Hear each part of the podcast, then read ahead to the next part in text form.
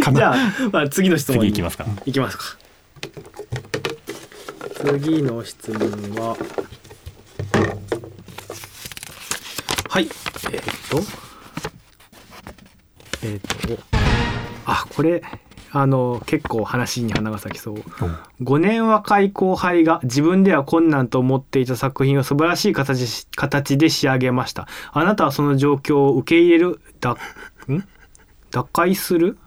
そしてそれはどのように？これどういうことや？高い。なんか心理テストみたいな。パンダを選んだあウミなた。ガメのスープみたいな5年若い後輩が。が自分ではできない的とな思ってた作品をすげえ形で仕上げましたってことですよねこれ。だから俺からするともうおむねこさんが普段やってるようなことで そこに対してどう俺がどう思うかって話よ。ね。稲山さんできましたって。うん。うわすっげえなこれマジか作ったのえすごくない実写かと思ったでしょ？よくやってる。うん。いつものやつで。いつものやつ。あでもそうなんかい それできると思ってなかったわってことはありますね。ああー。そその方法あったかとか。あえー、ああ本人がってこと？あじゃああのあの自分の知らない方法ですいごい表現をしてきたってこと。そうそうなんだ。すごい表現ってよりかはあそのやり方あったなあー。時とかもあるし、はいはい。うん、で自分ももちろんそれを提案することもあるけど、うんアクロバティック寝技みたいなねやり方 CG の寝技。そうそうごきなんかいやそんな普通その普通にやるんだったらめっちゃむずいような内容なんですけど、はいこれあれあれしたらワンチャンこのえあのソフトのエラーを利用してみたいな。そうでやったらいけちゃったみたいな、うんうん。っていうそこと、うそうですね。僕なんかどうやったんって聞聞きますよねでも自分ではできない表現を後輩が仕上げてきたらちょっとシーン見せてよじゃないですけどうん。うん、絶対聞きますよね。うん。そこにそのライバル心みたいな、まあ、もしかしたらなかないといけないのかもしれないけど、あんまり素直に受け入れちゃうかもしれない。ですね5年だったら全然なんかやべえ俺もうかうか知らんないなっていう、うん。気合いになる頑張らないとって思いますねうんうんなんか俺結構みんなと違うスタンスかもしれない。ええ。俺ぶっ潰してやるって違う違う。上司の人に見せて「これすごくないですか?」っつって「こいつ俺育てたんです」こいつ俺が育てたんですよって。で 別に5年下の人ができないと思ってないからあ多分みんな俺より優秀だから。ややっぱすげえの上げてくる優秀な人だなと思って、あまた今度任せようと思って。でまた上げてきたら上司に見せて「こいつすごくないですか俺が育てたんです」毎回言う。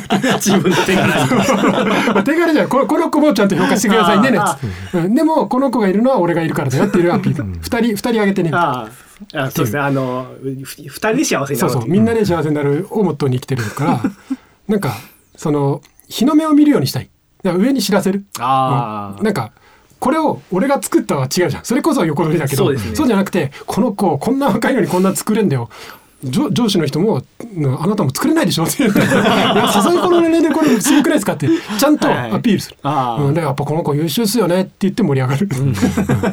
ただそれだけなんかすごくリスペクトができるあの年齢はあんまり実は個人的には興味がない部分であってうね。い一クリエイターとして例えばじゃあ小学6年生がすごいものを作ってもそれは素直にすごいものだし、うん。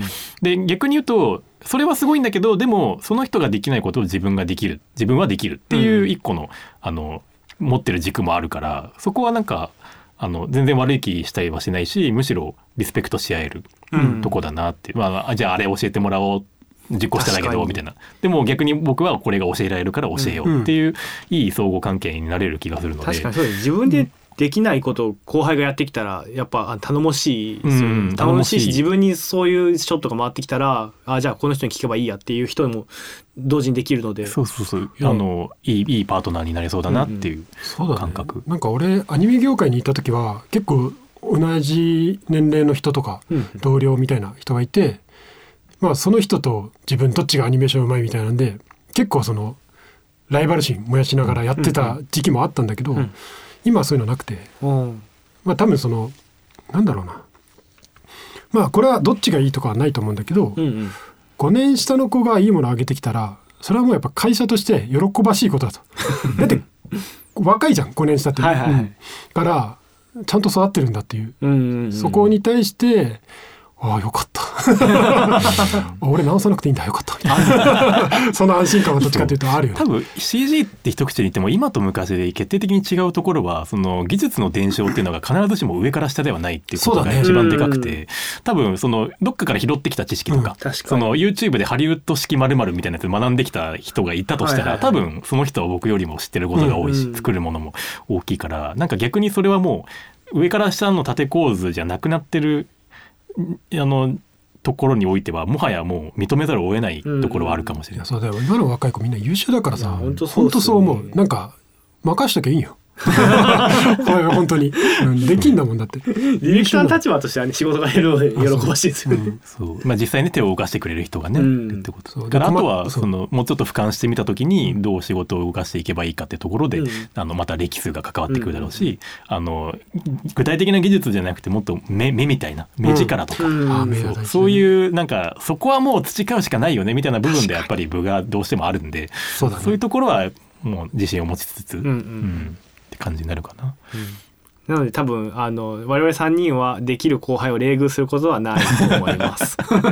うん、礼遇する理由がわからんと優秀な人いた方がいいよねと人によってはあるのがまあぶっ潰そうみたいな考え方になるんですかね。えー意味わかんない俺それいやそれそれが自分頑張ろうじゃなくてこいつ潰してやろうって思うやつはちょっと違うな。だってでもさ5年下の後輩が自分が作れないものを作ってんでしょ？うんどっちかというとその上の人は潰される側じゃない？